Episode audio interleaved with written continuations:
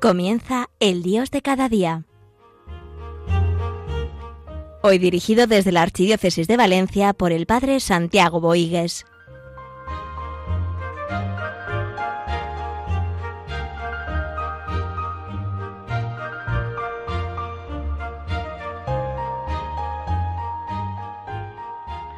Iniciamos este programa del Dios de cada día en este tiempo cuaresmal en este tiempo de conversión y de penitencia, de renovación, de pertenencia al Señor. Como decía el Papa eh, en su homilía del miércoles de ceniza, el tiempo cuaresmal es un tiempo de vuelta a Dios. ¿Y cuál es el camino que yo tengo que recorrer para volver a Dios? Eh, ¿Qué cosas tengo que dejar para ser más de Dios? Porque cuanto más somos de Dios, más nos entregamos a los hombres. el amor del Señor nos capacita al amor del hombre. Bien, pues en este día eh, quería yo hablar de la Eucaristía, porque siempre la Eucaristía es eh, referente para nosotros, porque la Eucaristía, como dice el concilio, es fuente y cumbre de la vida del creyente, del cristiano. La Eucaristía, como dicen nuestros obispos, la Eucaristía responde a los deseos más profundos que el ser humano lleva inscritos en su corazón. ¿Y por qué? Porque el hombre tiene sed de plenitud, ser colmado de amor. Por eso el hombre está vinculado a, encontrarlo plenamente en la Eucaristía. Dicen nuestros obispos, Jesucristo que se entrega por entero en el sacrificio eucarístico es nuestro alimento y compañía permanente, es el sacramento del amor, un amor que llega hasta el extremo y no conoce medida. De esto yo quería profundizar porque a veces hablamos de la liturgia de la palabra y está bien, la palabra ilumina, la Eucaristía sacia. Es decir, hablamos muchas veces de la liturgia de la palabra, abrirnos a la palabra, acoger la palabra, asumirla, pero también hay que hablar de la liturgia del sacrificio, esa segunda parte de la Eucaristía, que es ofertorio, consagración y comunión. Es que en la Eucaristía Cristo se nos da por entero. Y eso es lo que yo tengo que aprender, a darme por entero. Y eso es sacrificio, y eso es entrega, eso es generosidad, eso es dar la vida. Y para eso alimentándonos, el Señor nos va transformando y nos va capacitando para vivir este sacramento de amor. Un amor que da, lo da todo, un amor sin medida, un amor hasta el extremo. Nuestro cardenal, don Antonio Cañizares, eh, nos ha hablado muchas veces de la Eucaristía y en una carta en el periódico Paraula de la diócesis nos decía estas palabras. Ahí radica tanto el impulso urgente y decidido de una nueva evangelización para la transmisión de la fe, como poner en el centro y en la base de la Iglesia y de su actuación la palabra de Dios y la liturgia, es decir, la Eucaristía, la oración y la adoración. Pocos hablan de adoración en el centro del futuro de la Iglesia y del servicio de ésta a la humanidad. Y depende tanto de ella mucho en efecto depende de recuperar y vivir la adoración, sobre todo de la Eucaristía, en lo más nuclear de la Iglesia. Urge reavivar por doquier el verdadero sentido de la adoración, profundizar y difundir la verdadera renovación litúrgica querida por el Vaticano II, que está empapada del sentido de la adoración. Apremia a reavivar a las conciencias la necesidad imperiosa de la adoración, de la liturgia, de la Eucaristía como adoración y para adorarla, si queremos una iglesia con vida, santa en sus miembros, con capacidad evangelizadora. Dice don Antonio Acanizares, si queremos una iglesia conforme, pide Gaudium et Spes, la iglesia en el mundo, transformadora del mundo, es preciso poner en la base Sacrosanto Concilium, la constitución apostólica de la liturgia del Concilio Vaticano II. Es necesario dar un nuevo impulso a lo que se constituye lo más genuino de la adoración eucarística, tanto dentro de la renovación litúrgica conciliar, darlo a conocer, interiorizarlo y aplicarlo fielmente, impulsando un gran movimiento de formación litúrgica para celebrar bien y para participar adecuadamente en la celebración. haciendo de ella un verdadero acto de adoración que se prolonga en la adoración eucarística fuera de la misa. Y que importante es profundizar en el sentido de la adoración. Y eso es lo que quería yo en, esta, en este programa y tal vez en el programa siguiente. Porque la Eucaristía es el gran tesoro de la Iglesia, fuente inagotable de vida cristiana. Y debíamos vivirlo como un abrazo esponsal, como Cristo se entrega a la Iglesia, así la Eucaristía está llamada la Iglesia a vivirla. Es que la Eucaristía es el centro de la Iglesia, es lo que constituye a la Iglesia. Ser Eucaristía con Cristo. Y habrían como dos aspectos distintos que vale también la pena caer en la cuenta. Si la Eucaristía es vida entregada en Jesucristo, es esa vida de Cristo que Él ofrece por nosotros al Padre y esa vida de Cristo ofrecida por Él a nosotros. Una vida de Cristo que Cristo ofrece por nosotros al Padre y otra vida de Cristo ofrecida por Él para nosotros. Tenemos muchos textos que nos hablan de esto. Del primer aspecto, el Hijo del Hombre no ha venido para ser servido, sino para servir y dar la vida en rescate por muchos. Esta es mi sangre derramada por muchos para el perdón de los pecados. Y en el segundo aspecto, tomad y comed, eso es mi cuerpo, bebed todos de esta copa, esta es mi sangre. A través del don supremo de la Eucaristía, el Señor nos une más íntimamente a Él, nos unimos a Él para ser presencia de Él, para vivir con plenitud ese amor generoso que el mundo nos pide. No podemos, como dice muchas veces nuestro arzobispo, no podemos permanecer sin la Eucaristía. Y más en los tiempos de pandemia. No podemos eh, eh, apartarnos de la Eucaristía. A la vez no puede ser eh, plenamente y, lo hacemos espiritualmente, pero si podemos debemos acudir a la Eucaristía. Y para eso también las iglesias deben ofrecer horarios donde se pueda acudir y se pueda vivir. La Eucaristía nos hace vivir el dinamismo de nuestra fe, el dinamismo del amor. ¿Por qué? Porque la Eucaristía es enriquecedora. A mí me gusta decir a los niños que más que la Eucaristía ser aburrida es, es de alta tensión, porque es mucho lo que se nos da, es Cristo dándose, Cristo entregándose para la salvación del mundo y nosotros estamos llamados a participar de ese ofrecimiento. Como dice Romanos 12.1, ofrecer nuestros cuerpos como sacrificio vivo, santo, agradable a Dios. Bien, la, iglesia, la, Eucaristía hace la iglesia, la transforma en Cristo. Y vamos a hablar de la consagración y de la comunión. Y si podemos, diremos algo de la contemplación y de imitación, por eso son los modos como la Eucaristía hace la Iglesia a través de la consagración, a través de la comunión, a través de la contemplación y a través de la imitación. Si no, si no llegamos a todo, pues lo dejaremos para el próximo programa. Y en las palabras de San Pablo, os exhorto pues, hermanos, por la misericordia de Dios, que ofrezcáis vuestros cuerpos como una víctima viva, santa, agradable a Dios. Tal será vuestro culto espiritual. Tomad y comed, mi cuerpo que se entrega por vosotros.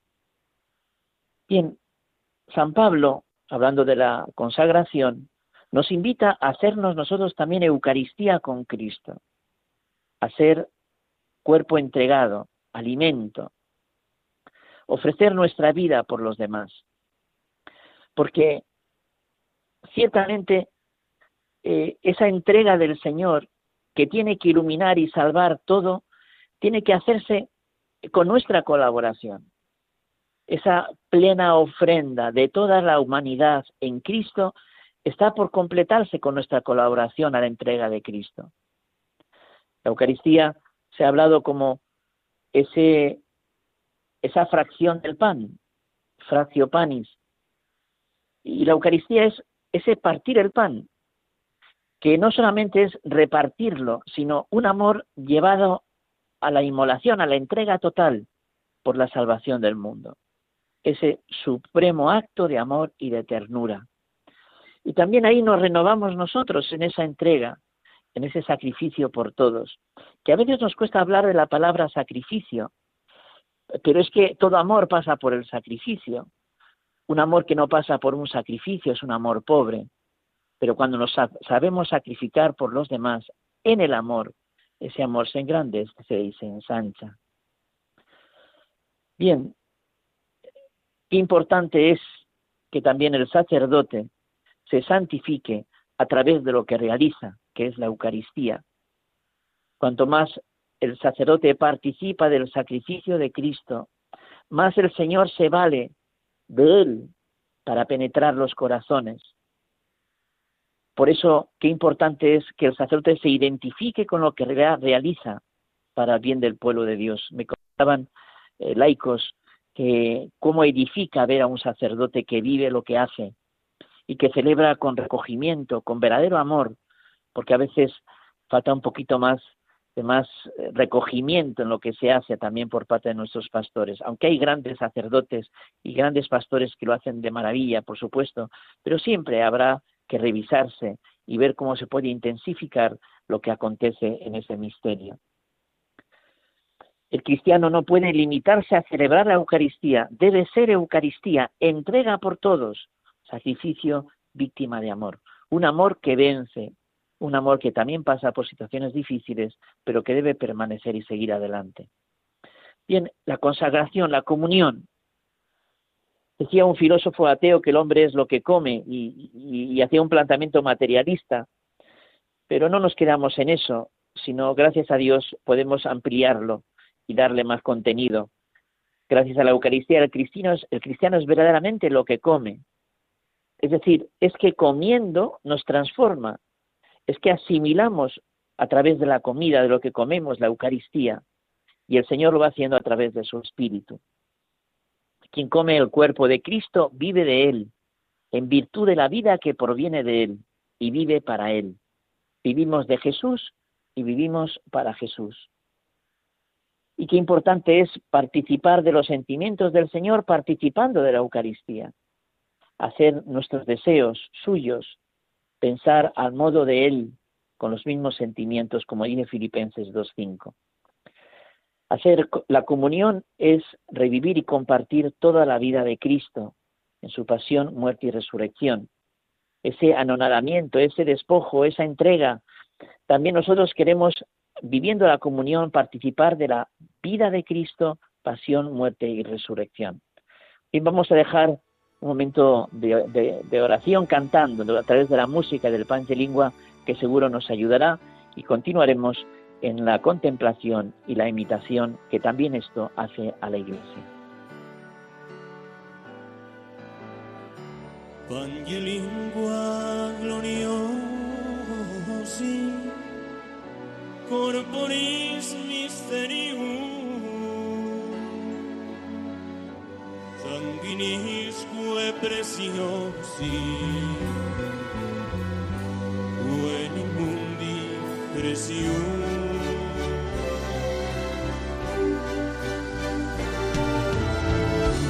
Frutus ventris generosi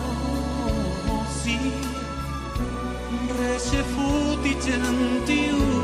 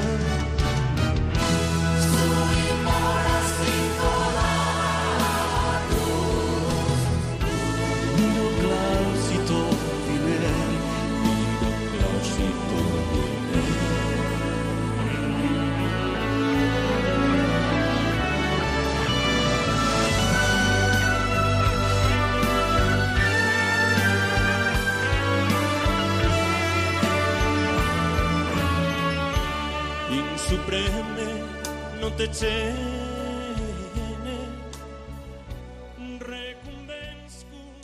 Bien, si hablamos de la consagración y de la comunión como modos de que la Iglesia se va haciendo, eh, se va, va madurando en, a través de la Eucaristía, vamos a hablar también de la contemplación y de la imitación.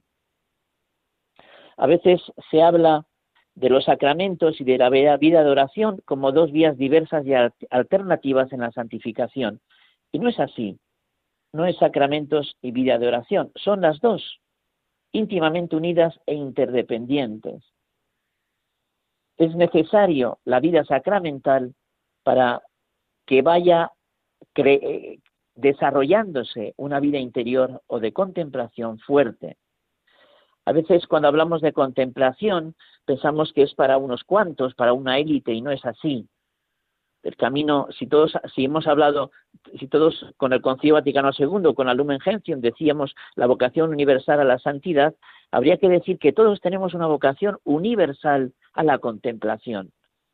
Que a veces eh, la oración puede empezar con una oración vocal, que puede ir ganando con una oración de meditación a través de la reflexión, pero ciertamente toda oración tiene que ir llevándonos a la contemplación, a ese gozar de la sola presencia del Señor, a ese yo le miro y Él me mira, a esa, a esa unión de corazón con el Señor, a ese gozar de la sola presencia de Él. En la contemplación recibimos los misterios de Cristo con fuerza, los interiorizamos, nos abrimos a su acción. La vida divina llega a través de nosotros, a través de nosotros, a través de los sacramentos. La, vida divina llega a nosotros a través de los sacramentos y es asimilada en la contemplación. La contemplación es vida obligada para pasar de la comunión con Cristo a esa imitación de Cristo en la vida. Por eso, el primado de la contemplación sobre la acción. Eh, si no estamos unidos al Señor, todo lo que hacemos le falta fuerza, le falta intensidad, le falta verdad de amor. Y a veces se queda mucho en, ruidos, en, cosas eh, para llamar la atención, en cosas aparentes. Pero cuando hay verdadera contemplación, lo que hacemos, la vida activa, realmente es penetrante porque radia el amor del Señor a los corazones de los hombres. Y María es modelo perfecto de contemplación eucarística. María es dichosa al haber acogido al Señor, pero María es dichosa porque el Señor permanece en ella, en sus pensamientos, palabras, obras, deseos, en todo lo que es ella. No solamente es el hecho de haber acogido al Señor, sino el permanecer el Señor en su corazón. Ahí está la grandeza de María. María miraba más hacia adentro que hacia afuera. María guardaba todas estas cosas y las meditaba en su corazón. María es modelo que nos, ayudará también a vivir esa contemplación del misterio eucarístico. Y después decir algo sobre la imitación. Lucas, cuando habla de la última cena, encontramos el mandato de Jesús, haced esto en memoria mía. Pero Juan, cuando habla del relato de la cena, de la última cena, también presenta otro mandato, os he dado ejemplo para que también vosotros hagáis como yo he hecho con vosotros. Es curioso que los tres sinópticos hablan de la institución de la Eucaristía y Juan es el único que habla del lavatorio de los pies. Bien, ¿y esto por qué? Porque realmente hay un camino, eh, pasar de la memoria a la imitación, de la contemplación eucarística a la praxis eucarística es que la Eucaristía no termina hasta que mi vida no es servicio para los demás. Por eso San Juan eh, destaca el lavatorio de los pies para acentuar más el acontecimiento que el sacramento, el significado de la Eucaristía que el signo. La Eucaristía nos lleva a dar la vida, a ser prontos y generosos para ponernos al servicio de los demás. El lavatorio de los pies ha querido resumir todo el sentido de la vida del Señor y quedará grabado en la memoria de sus discípulos. Lo que yo hago, lo que yo hago tú no lo entiendes ahora, lo comprenderás más tarde. Toda la vida de Jesús, desde el principio hasta el final, fue un lavatorio de, los pies, un servir a los hombres, un darse hasta el extremo al servicio de los pobres, de los más necesitados. Y ahí estamos todos. El Papa Francisco cuántas veces ha dicho que la iglesia, él sueña en una iglesia pobre para pobres. Y es que es verdad, la iglesia es, se entiende como necesitada de ese misterio eucarístico para ser más en ese, ese misterio eucarístico.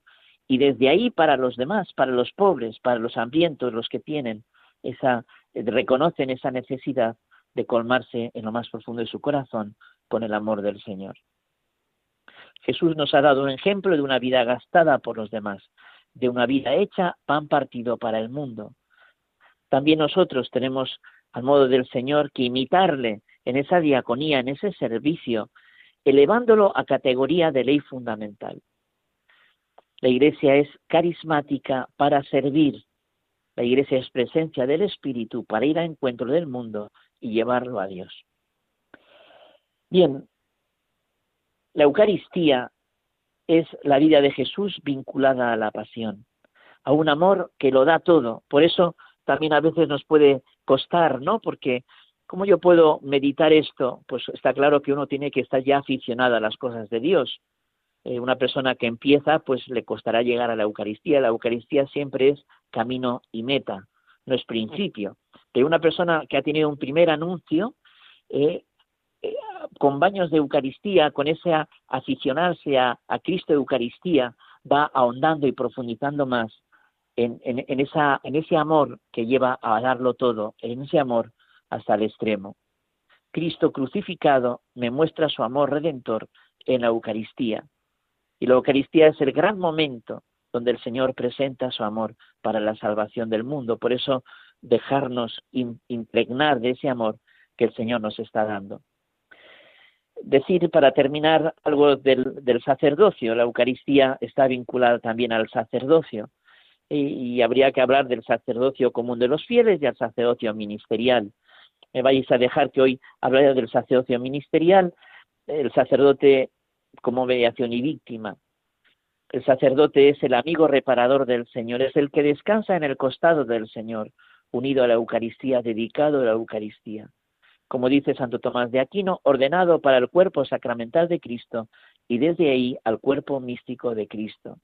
Es así, el sacerdote encuentra la, grandeza de su ministerio en el misterio eucarístico para los demás. El sacerdote debe tener un trato delicado con la Eucaristía en su servicio de amor al Señor. Que se, que se note que hay un corazón que cuida el amor del Señor y cuando se cuida el amor del Señor, se cuida el amor de los hombres. Ese cuidado permanente. ¿eh? El cardenal Marcelo González decía que también los pueblos pequeños tienen el derecho a una liturgia digna. Es decir, eh, reconocer que en la Eucaristía nos jugamos todo y dignificar esa celebración eucarística para que el pueblo de Dios en la Eucaristía lo descubra todo, que es al mismo Jesucristo. El sacerdote vive de la Eucaristía, se alimenta de ella, es centro de su vida y tiene que ser moldeado por la Eucaristía, como todos, pero también, sobre todo, estamos incidiendo en el ministerio eucarístico a través del, sacerdote. La Eucaristía es el molde para moldearse. La, la adoración eucarística también moldea al sacerdote y el sacerdote necesita ser moldeado por ella. Cristo es en la Eucaristía verdaderamente vive y actúa y que sepamos permanecer descansando en el Señor. La Eucaristía es la presencia viva de Cristo que transforma el corazón y que lleva a una civilización del amor. Y ahí estamos todos, que así sea, que la Eucaristía sea presencia viva de mi vida en Cristo, que transforme mi vida en Cristo, mi corazón en Cristo, para en mi vida ser civilización del amor y sembrarla alrededor de todo lo que haga y de todo lo que sea.